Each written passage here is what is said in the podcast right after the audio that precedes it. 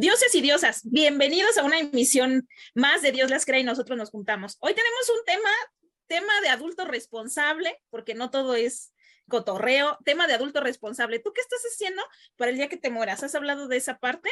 Hoy vamos a hablar de seguros de vida, no te lo puedes perder.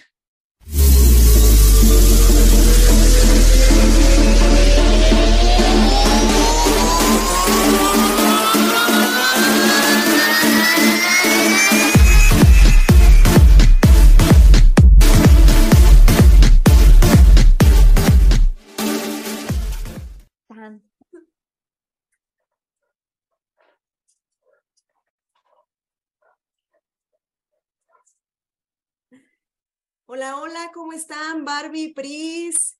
Ya estamos otra vez aquí y tenemos una invitada de lujo.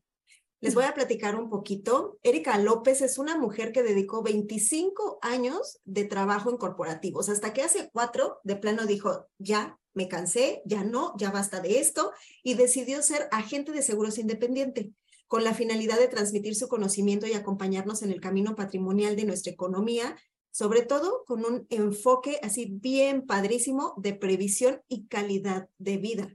Así que por eso es que te invitamos, Erika, para que nos cuentes un poquito acerca de todo lo relacionado con los seguros de vida, si sirven, si no, si sí te pagan o no, porque al final tú ya te moriste, ya ni te enteras, ¿no? Entonces, sí. sí, bienvenida, Erika. Muchísimas gracias, Angie. ¿Cómo están, chicas? Muchas gracias por, por la invitación. Me, emociona porque siempre creo que la colaboración entre mujeres es súper poderosa, o sea, súper, súper poderosa, de verdad. Y bueno, pues me entusiasma compartir esta, esta parte de conocimiento porque sí creo que es una transformación necesaria en nuestra sociedad, ¿no? Y como mujeres, más allá de empoderarnos, sentirnos tranquilas y protegidas con estas herramientas financieras que hoy podemos aprovechar. Sí, exacto. Oye, ¿y esos 24 años laborales con qué este, aseguradora estuviste? No, fíjate, muy, gracias por la pregunta porque es muy este, curioso. Todos esos años me los aventé en mundo corporativo, en banca, ¿sabes? O sea, estuve en HSBC, estuve en Banco Azteca, que justamente a los inicios de la creación del banco, y eh, en esos caminares corporativos que, que, me alinean mucho a la parte financiera, terminé trabajando con AXA, literal en las tripas de AXA, ¿no? En un área muy, muy bella porque fue una área de transformación donde íbamos haciendo las mejoras a los procesos y me permitió en muy corto tiempo, pues aprender mucho porque eran, digamos que olas, ¿no? Entonces íbamos, entrábamos, conocíamos, mejorábamos y luego transformábamos. Entonces, a otra ola nuevamente y eso me permitió crecer muy rápido eh, dentro de los corporativos. Y fue mi última colaboración y es bien diferente estar allí en las, ¿no? Como que las entrañas de estas aseguradoras a cuando decido, porque justo cuando salgo yo de, de, de AXA, me doy cuenta que hoy ya no hay seguro de nada, ni de vida, ni de auto, ni de gastos médicos, y de pronto uno, eh, algo que da por, por asentado, pues dejas de tener, ¿no? Entonces, sí fue un choque, porque después de estos 25 años, la verdad es que lo asumes, es más, ni te enteras que está. Y además, lo mejor de todo es que nunca lo necesitas, porque estás tan inmersa en, la, en el trabajo que nunca puedes irte a enfermarte, ¿no? O sea, el doctor, olvídate. O sea, tus gastos médicos, 25 años allí. Y perdí mi antigüedad. Así se los digo. O sea, porque hay muchas cosas que tú sales y no sabes que tienes esos beneficios, ¿no? Hoy quiero ser esa portadora en gastos médicos para la gente, decirle, oye, no, tú puedes, estas reglas, ¿y para qué sirve, no? Y en vida me pasa algo súper curioso. Yo tengo un hijo hoy de 20 años, en su momento, pues era menor de edad, y entonces yo siempre bromeaba con, bueno, ya me voy de viaje, ma, pero ya está que ahí está la póliza y está todo y estoy bien. Y entonces hice la broma y no había ese seguro, ¿no? Y la verdad que sí me entró el miedito porque dije, no manches, esta vez sí, o sea, si sí me pasara algo, pues, ¿no? Mi hijo con una mano delante y otra detrás. Y ahí fue que yo dije, a ver, ¿qué, ¿qué hago, no? Y empecé a contactar y empecé a ver cómo, porque además es otra cosa, este, tampoco es que te voltees y veas 30 personas asesorando o poniéndote uh -huh. los escenarios, ¿no? Entonces sí fue como, pues yo me llevé un par de meses en encontrar a la persona y luego entonces eh, en decidirme por querer entender lo que estaba consumiendo literalmente y luego yo dije, no, esto es una maravilla, esto es el tesoro y lo quiero compartir. Y fue, bueno, les puedo asegurar que fue primero el, el de vida que el de gastos médicos, o sea, así, ¿no? Sí, por esta parte de tranquilidad y protección, soy madre soltera, así que para mí era como súper importante. y no es pensando en mí, ¿no? Pero luego hay una parte, estos seguros, que haces un ahorro para ti, porque se llama, que Dios quiera que así sea, sea autosuficiente, proveedor, muy exitoso, ya no va a depender de mí, pero yo voy a llegar a cierta edad donde tengo que ser autosuficiente, ¿no? Y estos seguros de vida acompañan también este camino. Entonces yo me maravillé, me engolosé. Sí, porque uno piensa que te tienes que morir para que hagas sí. Claro, claro, y fue como de, ¿en serio hay eso? Y les digo que me engolosé porque entonces hice dos. Uno para Erika viejita, pensando en este rollo, y otro por si llegó a faltar, ¿no? Que Sebastián tuviera una, una buena suma asegurada. Entonces, ese fue el por qué me transformé en agente de seguros. Eh, la verdad es que estoy fascinada porque siento que con todo ese bagaje, ¿no? De, de, conocimiento, al final puedo aportar mucho a las personas. Claro que uno empieza tocando puerta de, ah, yo soy agente a, a los amigos y a los familiares, ¿no? Sin embargo, sí tienes un acercamiento muy fuerte con gente que te referencian, ¿no? Porque al final esa gente, tú les estás hablando de otro panorama. A lo mejor en, en el, en el mundo financiero tenemos este argot que dice que tus amigos no van a ser tus clientes, pero que tus clientes se van a volver tus amigos, ¿no? Así es. Y, y eso pasa. Entonces ha sido un caminar muy, muy padre porque he aprendido, he crecido mucho.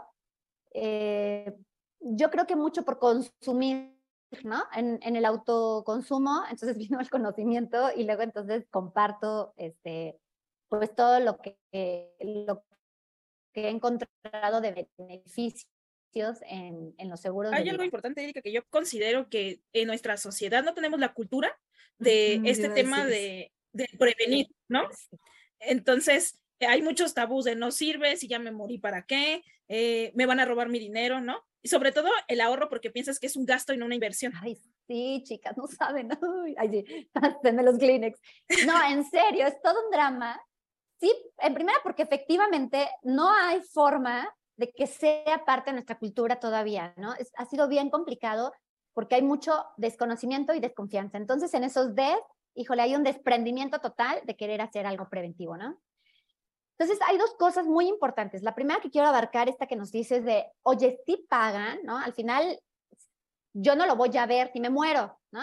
Pero ¿qué creen? Que hay muchas regulaciones que nos permiten, sí, es más, si tú eres beneficiaria y no lo sabes, si te enteras un periodo después, dos años, tú puedes levantar la mano y decir, oh, o de hecho, si, si fallece alguien muy allegado que tú puedas creer que tenía un seguro, también hay una página en Conducef que después le paso a Angie el dato para que lo ponga en, en, en la, uh -huh. aquí abajo en la descripción, porque te puedes acercar a esta página y saber si esta persona cuenta con ese seguro, ¿no?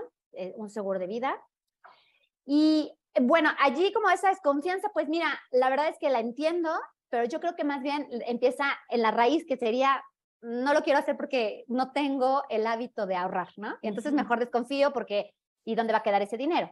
Entonces, siempre ahorramos y el ahorro es menor que la suma que te pueden dar si falleces, ¿no? Este beneficio del fallecimiento, la verdad, es para dar respaldo a los que se quedan en vida, porque bien dicho está, no es para ti, ¿no?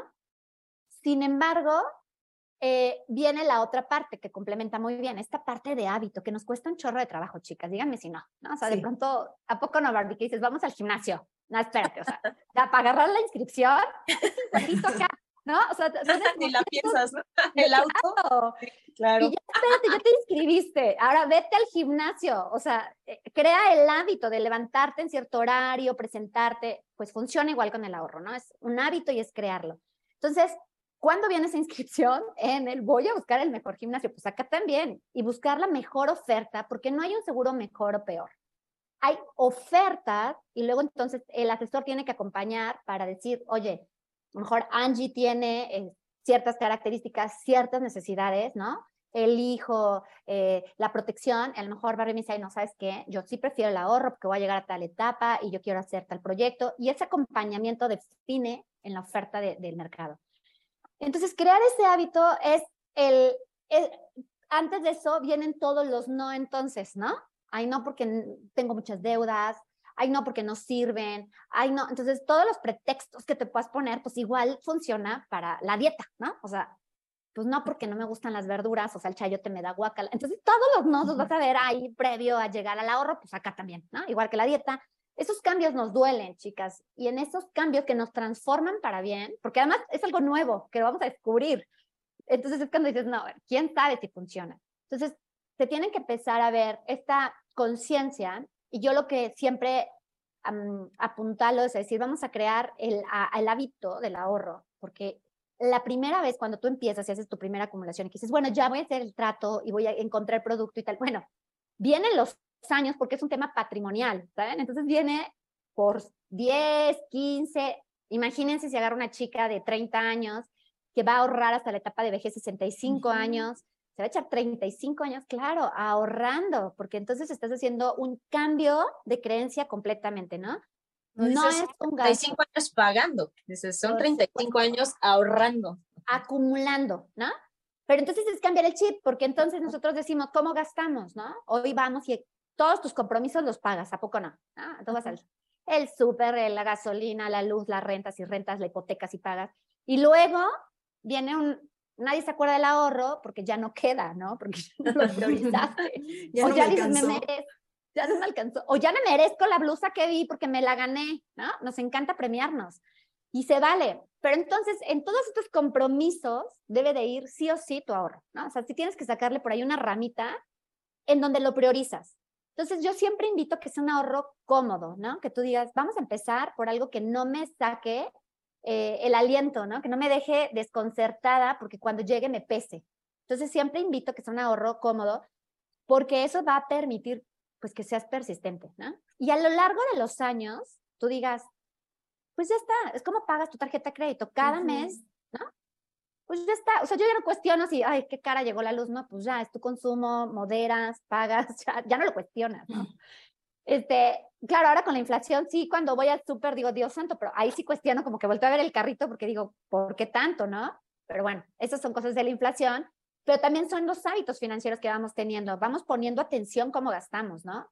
Para poder lograr tener ese colchoncito que sí me permita empezar el hábito del ahorro. Ay, me extiendo mucho. Ustedes me dicen, ¿eh? porque a mí me apasiona el tema. Y yo no te preocupes. Yo tengo una duda. Bueno, en realidad son dos. La primera es, ¿qué pasa si yo digo, estoy abonando a mi seguro de vida tres mil pesos mensuales, ¿no? Se paga mensual, supongo. Tres mil pesos mensuales pero me quedé sin empleo y ya no puedo seguir abonando. De todos modos, me los cobran, me cobran intereses, se hace una pausa o cómo procede. Bueno, esta es una pregunta súper interesante y súper importante y, se, se deriva en muchas vertientes, ¿vale? Por supuesto que tú puedes empezar un ahorro con base en un seguro de vida que tienen unos muy buenos productos, de verdad, haciéndolo de manera mensual porque se vuelve cómodo. Yo lo que siempre sugiero es armar una estrategia donde tú te, o sea, si tú me dices, y ahí viene el análisis donde tu asesor te dice que, que sí, que no. Porque hay gente que me dice, oye, tres mil pesos mensuales, ¿no? Sí hay que revisar si estos tres mil pesos en una pérdida de empleo, tú los puedes seguir aportando. Exacto. Porque tú te estás comprometiendo. O sea, a la señora de la renta no le vas a decir, ay, no, perdóneme, me quedé desempleada y ya no voy a poder o sea, no va a poder, te cancela el contrato y te quedas sin el beneficio. Acá funciona, eh, ¿qué pasa si tú ya no puedes, no? Sí puedes dejar de pagar, pero se vuelve una rehabilitación para continuar después con toda tu acumulación y con el ahorro, y es un proceso que tiene sus, algunas aseguradoras tienen hasta penalizaciones para esta rehabilitación. Yo lo que sugiero eh, es ser muy realistas, ¿no? Hacer una base cómoda primera estrategia, cómoda, donde yo diga, ¿cuánto sí sin que me quite el sueño? ¿Saben? Sí, que me quite el sueño en serio, ¿eh? de, o sea, a lo mejor no sean 3.000, que sean 1.500, pero Erika, sí puedo los 3.000. Entonces lo pones en la otra parte, yo les digo bolsa A y bolsa B, lo pones en la bolsa B que te permita acolchonarte. Porque imagínense en 30, 25 años, ¿qué de cosas no nos van a pasar? ¿no? ¿Qué de baches no nos podemos encontrar? ¿O qué de aspiraciones no queremos tener? viajes, hijos, casarnos, casa, ¿no? Entonces, este ahorro va a estar en todos esos momentos de tu vida. En los baches también, el desempleo, sabes que la inflación, sabes que este, el carro es compuesto, qué sé yo. También entonces ahí hay que crear el sentido de, no es lo primero que, no puedo claudicar. Luego hay los, o sea, los imposibles, o sea, ya hice todo y al final de veras no alcanzo con eso. Entonces es cuando podemos hacer una negociación, ¿no? De reajuste, suma, para ver que se pueda hacer un poquito más bajito el ahorro O te digo, o sea, si de plano tres meses, no, no sé qué, y buscamos después reinstalar, ¿no? Con una rehabilitación. Entonces, siempre hay una forma de solución. De verdad, se los, eh, sí sugiero muchísimo que sea en acompañamiento de un agente, de un agente certificado, de un asesor, porque si no, lo que tendemos a hacer es mucho a, no me contestó mi asesor y abandonar su propio proyecto. Y en el abandono, la aseguradora no las va a buscar, eso sí se los digo, ¿no? O sea, somos muchísimos dentro de estas aseguradoras, muchísimas personas que no les voltean a decir, oye, Eri, no has pagado, este, ¿qué, te pasa, no? Entonces hay que buscar de verdad ese acompañamiento porque la idea no es claudicar y la idea no es perderle, ¿no? El ahorro es para ganar, para tener un beneficio y en estos baches buscar alternativas de cómo sí lograr hacer las eh, aportaciones, ¿no? Esa acumulación con de verdad conciencia.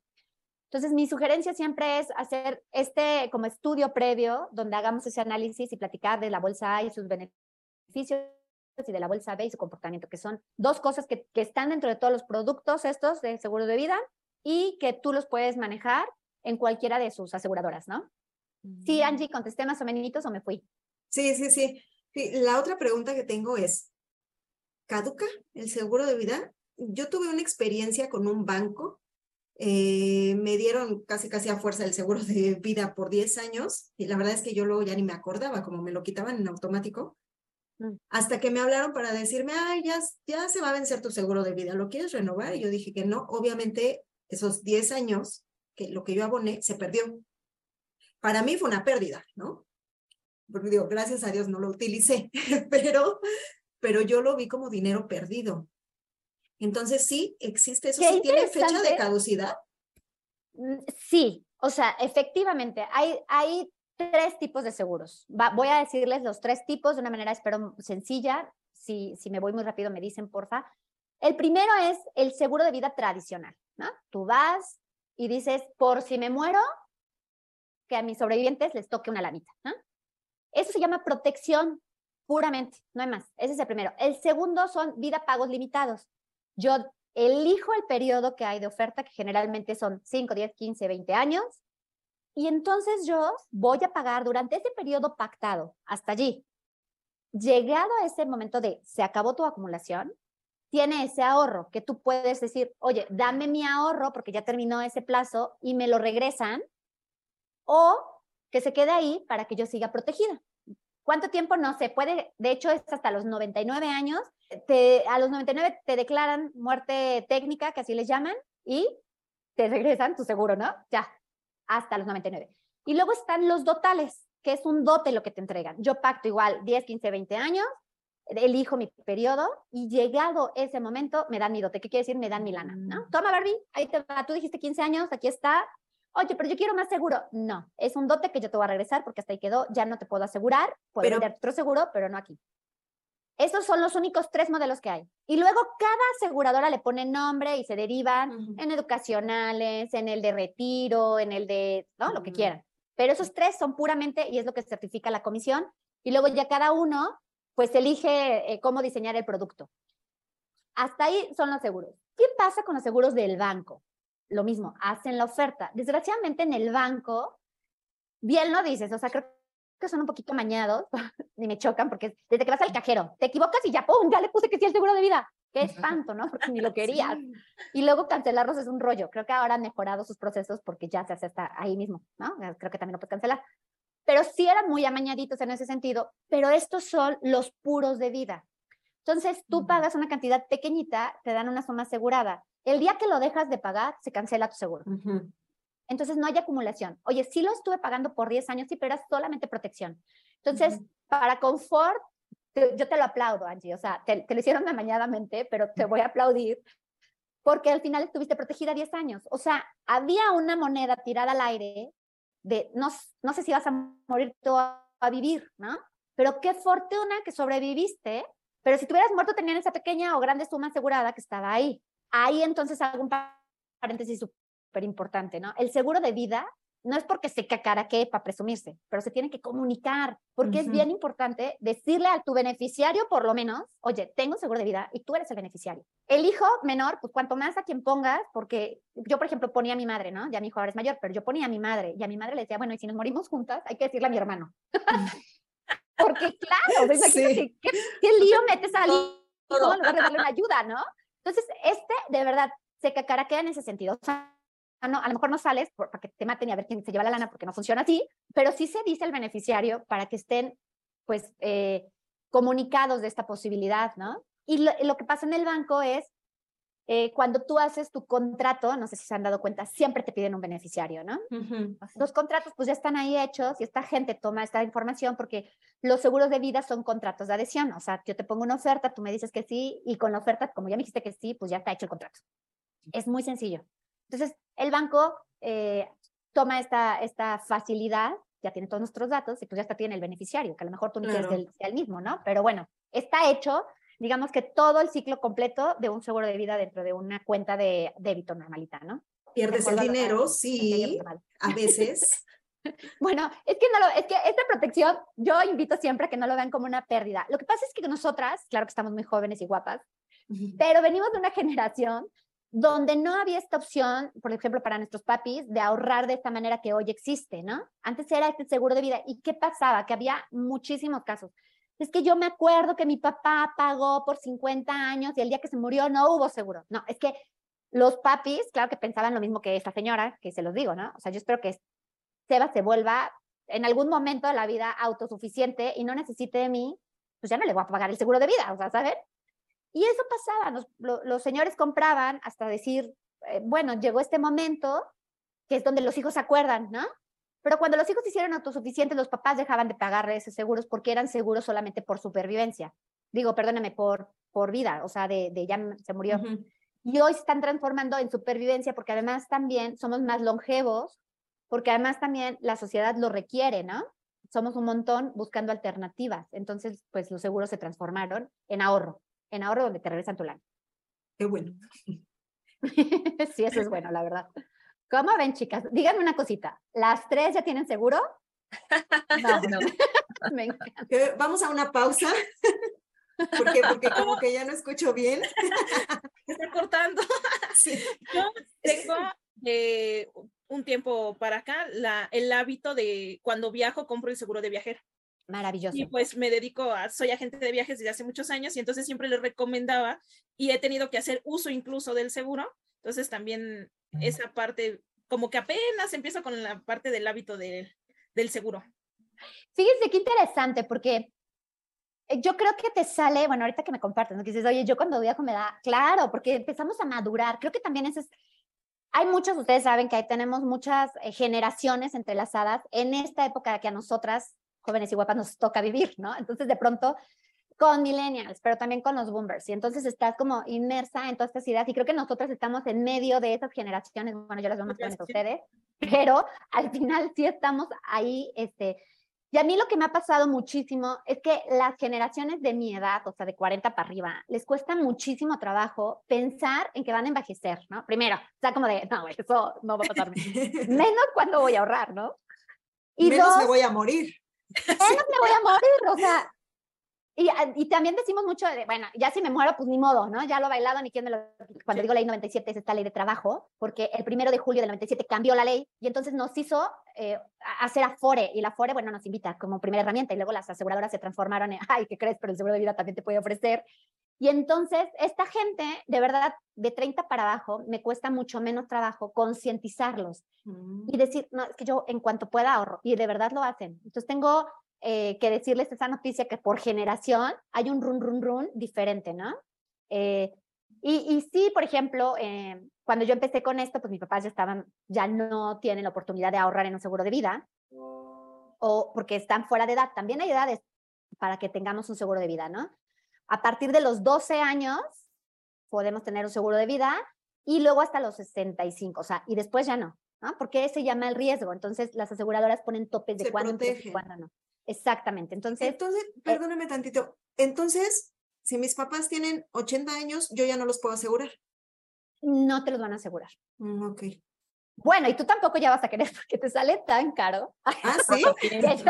no, bueno, gracias. Sí, claro, porque es mayor riesgo, entonces entre más edad, pues sí te cobran una millón. La prima es mayor, ¿no? Sí, entonces imagínate, no, ya cuando a veces ya la herencia ya se me fue pagando el seguro, o sea, no, gracias. entonces, eh, y, justo esa etapa de nuestros papás, pues, eh, o sea, cuando yo les cuento, me dicen, ay, ¿por qué no me dijeron antes, no? Y ellos, fíjense que sí vivieron mucho el seguro de vida temporal, ¿no? Este que les cuento, solamente, pues bueno, eh, si me muero y si lo dejé de pagar y cosas así que efectivamente, ni siquiera con un asesor, o sea, era como alguien en la oficina, a lo mejor la empresa se los daba, cosas así muy vagamente. Entonces, creo que eh, vamos a ir mejorando por generaciones. Yo espero que nuestros nietos ya lleguen con su, con su eh, primer ahorro de entrada, ¿no? Pero es que, ¿sabes qué? No es tanto que las generaciones eh, mejoren, más bien eh, de 97 para atrás tenías cierta certeza de que tenías acceso a una pensión y entonces pues ya hacías concha. De 97 para acá, la gente a cada rato les restriegan que no hay pensión, que no hay fondo de retiro, que no hay nada de eso. Entonces, eh, ya, ya desde ahí, el, yo, siento que el Estado pues está abanderando, ¿no? Ya les está diciendo, ¿sabes qué? Pues ráscate con tus uñitas desde ahorita, porque yo ya, yo Estado ya no te voy a dar nada, ¿no? Entonces no creo que sea tanto el que este, se esté modificando, este, que ya estamos pensando en el futuro, todo el rollo. O sea, sí estamos pensando, pero, porque estamos ya taladrados. ah, ya no tenemos nada, ¿no? Entonces las generaciones pues ya vienen con ese, esa onda de que 97 para atrás, pues eh, suspensiones y en medida de lo posible se las vamos a tumbar, porque cuando menos te piensas ya ni te dan nada, ¿no? O te dan pensiones muy mínimas. Y de 97 para acá siempre te están metiendo en la cabeza eso, búscale al ahorro, este, los fondos, las aportaciones voluntarias, algo que ya ves como obligado, ¿no? De alguna manera, si es que quieres hacer conciencia. Sí, y ojalá que sí hagan, porque se va a transformar en una calidad de vida, en una etapa de vida donde ya no tienes la energía que tienes ahorita para para generar ingresos, ¿no? Y se vale porque, oye, a los 60, 65, o sea, no es que ya estés decrépito para nada, porque hay muchísima gente jovial y todo, pero que traes ya otra conciencia, ya, o sea, realmente tu cansancio es diferente, ¿no? Tu ímpetu es diferente para generar económicamente. Entonces, se vale en esta etapa económicamente activa decir, bueno, vamos a hacerlo porque es el mejor momento. ¿Cuándo? Ayer. Bueno, el segundo mejor momento, hoy, ¿no? Entonces, Oye, aprovechando, por ejemplo, ahorita que hablamos de hacer una conciencia y del ahorro y toda la onda, así brevemente, ¿qué nos puedes tú decir a alguien que se quiere animar? O sea, dime, ¿sabes qué? Eh, te sugiero una póliza, la más barata, te salen tanto y te cubre esto, como para empezar, ¿no? Siempre lo que yo sugiero es em, eh, eh, ser muy conscientes de con cuánto es lo que tú te sientes cómodo para empezar, ¿no? O sea, ah, tú uno pone los montos. o sea, puedes decir, pero también va a depender mucho, Barbie, de la edad. Déjame te cuento. ¿Qué quiero oh, decir? Yo, por ejemplo, con mis tan tantos encima, pues si me volteo y digo, quiero solamente 25, no voy a poner 25, ¿sabes? o sí, depende qué aseguradora, por eso necesitamos esa asesoría, porque la oferta está ahí, hay aseguradoras que dicen, híjole, pues lo mínimo que puedo empezar a ahorrar a esta edad es esto, ¿no? Y también qué producto. Oye, 10 años o 65, hasta 65. Este tipo de situaciones nos va a definir cuánto finalmente puedo entonces yo empezar a acumular, ¿no? Eh, con, con esas tres cositas, ¿no? ¿Qué edad, cuánto puedo y en qué aseguradora me conviene más? Yo siempre digo, sí, hay que comparar. Siempre, siempre. O sea, hasta para el novio, hay que comparar, porque entonces sí, pues es lo que más te quede a ti, ¿no? Y funciona igual acá. Entonces, mi sugerencia es eh, volvernos un poquito conscientes de cuánto gasto, fíjate, cuánto gasto, porque luego entonces cuánto gano ya ni me fijo, porque yo veo cómo lo saco, ¿no? Y en esas fórmulas ir viendo, oye, a mí sí me queda cómodo, como decía Angie, 3 mil al mes, me queda comodísimo, yo no tengo problema, perfecto, ¿no? Y entonces ver cómo, oye, yo lo quiero mensual, no, sabes que yo prefiero en pesos, yo quiero UDIs, porque hay diferencia, hay tres tipos de monedas que podemos hacer, UDIs, dólares y pesos, ¿no? El peso se devalúa. Entonces mi recomendación es, híjole, la verdad que eh, háganlo en UDIs porque conserva el valor en el tiempo, ¿no? Y en dólares es muy volátil el riesgo, pero es bueno porque siempre el dólar va en tendencia al alza. Entonces, ya, UDIs o dólares, lo que les haga más sentido, ¿no? En esa, en esa decisión. Entonces, barato, eh, pensemos, vamos un poquito a, a salirnos de ver el árbol y veamos el bosque, ¿no? Es más bien cuánto quiero acumular yo. ¿Sabes? Porque luego si hay gente que llega y me dice, no, es que yo sí quiero 10 millones cuando, no, hay gente que me dice, me quiero retirar a los 40, y yo digo, ay, corazón, yo tengo 40, no me puedo retirar, ¿no? Entonces me encanta. Y es cuando hay que ver todo el panorama para concientizar, ¿no? Es decir, oye, pero siéntete cómodo, porque a lo mejor hoy no podemos llegar a los 10 millones, Dios quiera que más adelante puedas crecer muchísimo y que tengas mejores ingresos, empecemos con uno, ¿no? Y otra cosa que sí invito muchísimo en esta parte, no hay, de verdad, no hay nada mágico en ningún, en ningún seguro, ¿sabes? Hay aseguradoras que manejan fondos de inversión con este estandarte. Si son proyecciones y las proyecciones son así, perdón que lo haga, dedo al aire, esa es una proyección hay que fijarnos que tengan valores garantizados, porque queremos hacerlo patrimonial. Oye, ¿quieres riesgo? Entonces estate seguro de que estás en un fondo de riesgo. Y está también bien, ¿no? Pero, por ejemplo, a cierta edad prefieres ser más conservadora. ¿Por qué? Porque yo ya no me quiero arriesgar, ¿no? Yo ya, o sea, el susto de, ¿y mi fondo cómo va? Y se cayó y no sé. No, ya, o sea, yo quiero estar tranquila, con valores garantizados, llegar a esa edad y resolver ese tema que yo tengo que resolver, ¿no? Entonces, mi sugerencia, Barbie, es eh, cuando quieres darme la cita y platicamos. Porque tiene que ser así, o sea, tiene que ser, no, no puedes irte a comprar el mismo, la misma talla que el de al lado, o sea, tiene que ver a ti que te queda bien. Porque eso lo hace... es muy personalizado, ¿no? Sí, entonces... yo sí creo, sí. Ok. Sí, y entonces te digo que, perdóname, sí, No, sí, dime. Pues lo que ibas a eh, decir. Complementando a Barbie, sí es personalizado, porque además nos duele el dinero a veces, ¿no? O sea, es como de, ¿y dónde lo voy a dejar? ¿Y con quién? y si me lo roban, y si no me lo cumplen. Y, entonces hay que tener, y ese vale, hay que ser muy cuidadosos porque pues, oye, ganarte tu lana, al final se traduce en tu tiempo de vida, ¿no? Entonces, pues sí, me lo gané con mi, con mi tiempo. Ah. Entonces, sí.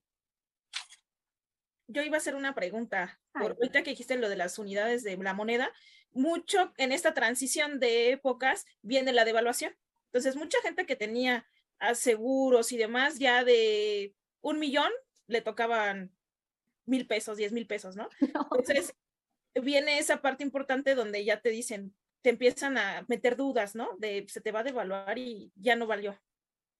Fíjate qué padre esto que me comentas, porque en el 95 es cuando pasa esto, ¿sabes? Hay esa devaluación. Ahí ustedes no habían ni nacido, o sea, yo ya era una bebé. Pero en el 95 justo hay este cambio, porque viene una inflación muy fuerte, política y económicamente México se transforma y entonces eh, salen muy lacerados los créditos, no existían las UDIs, los créditos, porque en esta devaluación era de, ay, debías mil, pues ahora, no, debes diez mil. Entonces la gente decía, no, quédate con mi hipoteca, yo no la puedo cubrir ni loco, ¿de dónde? O te regreso las llaves de mi carro porque yo el crédito del auto.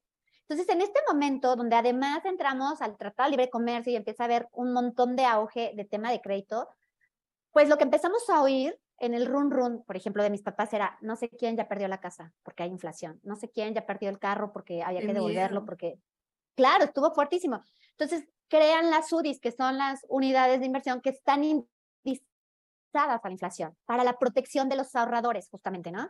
Entonces, la, tú compras una UDI, hoy por hoy está en 7,60 y tantos, 7 pesos con 60 y tantos centavos, y compras una, pero mañana va a valer no, bueno, mañana 766, pasado mañana 767, ¿no? Entonces va, todos los días va a ir creciendo con la inflación. En el momento que se estabiliza la inflación, se estabiliza el valor de la UDI.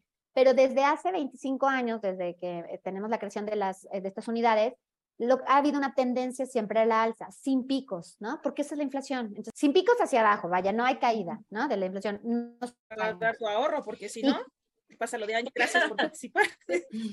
Sí, sí, sí. La verdad es que hay que tener conciencia de estos momentos porque aunque no hay esta volatilidad de un fondo de inversión que esté ahí corriendo riesgo y demás, siempre estamos en un entorno económico ¿no? En México siempre decimos que si nosotros le da eh, gripa, a nosotros nos da pulmonía. Y lo hemos visto, esta ha sido, bueno, que si la guerra en Rusia con Ucrania y entonces vino todo el rollo energético y entonces ha habido países con muchísima inflación y no, Estados Unidos no se ha salvado de ello y por supuesto que México tampoco. Se ha estabilizado a través de ciertas políticas económicas que ha puesto el presidente. Sin embargo, siempre hay que estar muy pendientes porque eh, es una transición, ¿no? Que hasta de gobierno. Imagínense en 30 años cuántas vamos a pasar.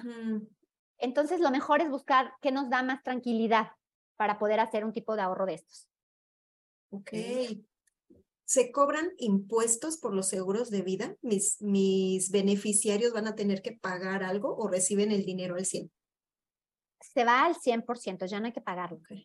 ese dinero ya pagado, ¿cuándo pago impuestos? Pago impuestos cuando lo generamos, ¿no? Entonces ya de por sí nos quitan un 30, 30, 30 35% de nuestro salario y ya, pues, cuando ya lo metes al ahorro, pues ya. ¿Dónde sí paga impuestos? Eh, en la parte que genera de, digamos, de ganancia. Entonces ahí sí, en el seguro de vida no, pero no sé, en los de ahorro en algunos sí. ¿Dónde no? Estás libre de polvo y paja también en un ahorro a 65 de edad alcanzada que el plan personal de retiro que está en vida, este plan de retiro lo que tiene es el esto se los digo porque ahí cuando se cambia así, está bien, puede haber modificaciones, pero hoy se respeta como está y luego las modificaciones se respetan como está, porque la ley dice que no me nada como perjudicar, ¿no? Que se tenga como estuvo donde yo lo contraté en el momento que yo lo tengo. Entonces, la respuesta es, el seguro de vida por fallecimiento no paga impuestos, ¿vale? Luego las otras variantes tienen su peculiaridad. Ah, ok, perfecto. ¿Vale? Sí, muy bien. Mucha Quedó totalmente ¿no? sí. variantes, mucha Sí, es un mundo, la verdad es que sí. Y me encanta este, que curiosemos eh, yo tengo hasta un cliente que un día me habló y me dijo, es que ya entré y ya vi y ya busqué a esta aseguradora. Y me encanta porque todas las aseguradoras en México tienen que estar legisladas, registradas y hacer públicas información. Entonces uno puede curiosear. Y luego es terrible porque hay un chorro de información. y no le Claro, es cuando diciendo, ¿qué es esto? Entonces, sí les invito a asesorarte porque todas mis colegas deben de estar certificadas. Hay mucha preparación para ser agente seguro eh, tienen que estar no solo certificadas con la Comisión Nacional de Seguros y Fianzas, sino además cada aseguradora te certifica en su producto, porque aunque cada quien le mm. pone Pedro, como dicen, este, el nombre al niño, el que prefieran, es lo mismo, pero tienes que aprender que sí, que no, porque tú vas a asesorar a las personas, ¿no? Yo siempre invito eh, a escuchar y a preguntar y a ser muy curiosas, porque es un, es un tema bien importante y es un tema que, que no porque se platique una vez, que a mí me pasa muchas veces, yo digo, ay, no, yo le dije de todo. Pues sí, agarró 3%, 3% porque fue tanta información que se quedó a lo mejor en algo. Y es más, yo repaso, ¿no? Cuando entrego la póliza, repaso. Y si tienen dudas después de tres meses, volvemos al mismo punto. Y cuando viene su primera acumulación, puede haber gente que me diga, oye, entonces, y repasamos. Porque sí hay mucha información, ¿no? Entonces, eh, pero creo que, la, creo que las dudas mayores vienen al inicio, porque no, sé si les pase, ¿no? llegas a Starbucks y entonces te dicen, eh, quiero un café americano con azúcar, stevia, este, de no sé qué, ¿no? Con leche, deslactosada, de coco. Entonces, en esta oferta, o sea, yo solo quería un café americano, ¿no? Y ya no sabes si realmente quieres porque hay un chorro de ofertas. Entonces, sí hay que escucharlas y luego siempre estar muy conscientes de cuál es, qué es lo que quiero desde mi necesidad, ¿no? Para poder tener no lo que me quieran vender, sino lo que yo necesito comprar. Entonces, muchas veces yo invito a que aprendamos a comprarlo. Entonces, este, si es mucha información, pregunten, siempre pregunten. Esa es mi recomendación. Y sobre todo creo que es muy importante em, contar con gente como tú que sí sabe y que nos puede asesorar bien, no que nos lo platique un cuate que a lo mejor sacó un seguro y que a la mera hora lo transaron o no entendió bien qué es lo que estaba pagando, no sé, X cosa, ¿no? Yo creo que sí es muy importante eso. Erika, se nos acabó el tiempo. ¿Nos puedes dar tus redes sociales, porfa? para la gente que quiera contactarte? Claro que sí, estoy creo que en todos lados como Erika-asesora y cuando digo todos lados me anima a hacer TikTok, aunque no es mucho de mi generación, pero ahí vamos. en Instagram también me encuentran. Y, y, bueno, pues quedo a sus órdenes, cualquier duda, pregunta, la ampliamos o la mitigamos. Entonces, quedo a sus órdenes. Gracias, Erika. Oye, Erika, un favor. Fíjate que todas las personas que nos hacen el favor de acompañarnos, este, les pedimos que nos ayuden a hacer un corazoncito porque sabemos que tu tiempo nos los brindas, eh, no hay nada a cambio más que el que tú nos regales tu información. Entonces es muy importante y muy valioso para nosotros. Sabemos que todo es de corazón. Entonces me ayudas con una. Mm, a ver si me queda. salió perfecto. Ándale. Muchas gracias. No, y agradecerte esta parte de estar con nosotras, dedicarnos tu tiempo, ilustrarnos y pues bueno, ya tenemos tus redes, eh, ya igual se van a quedar aquí abajo anotadas para quien quiera este, contactarte, incluso nosotras vamos a tener que tener más asesorías especializadas eh, en pro de cambiar esta, esta cultura del no, no estar asegurados. Y pues bueno, gracias chicas, también gracias a ustedes. Esperamos verlos en futuras emisiones. Ya saben, síganos, estamos en todas las redes como arroba Dios las crea. Hasta pronto. Gracias a todas. Bye. Bye. Bye.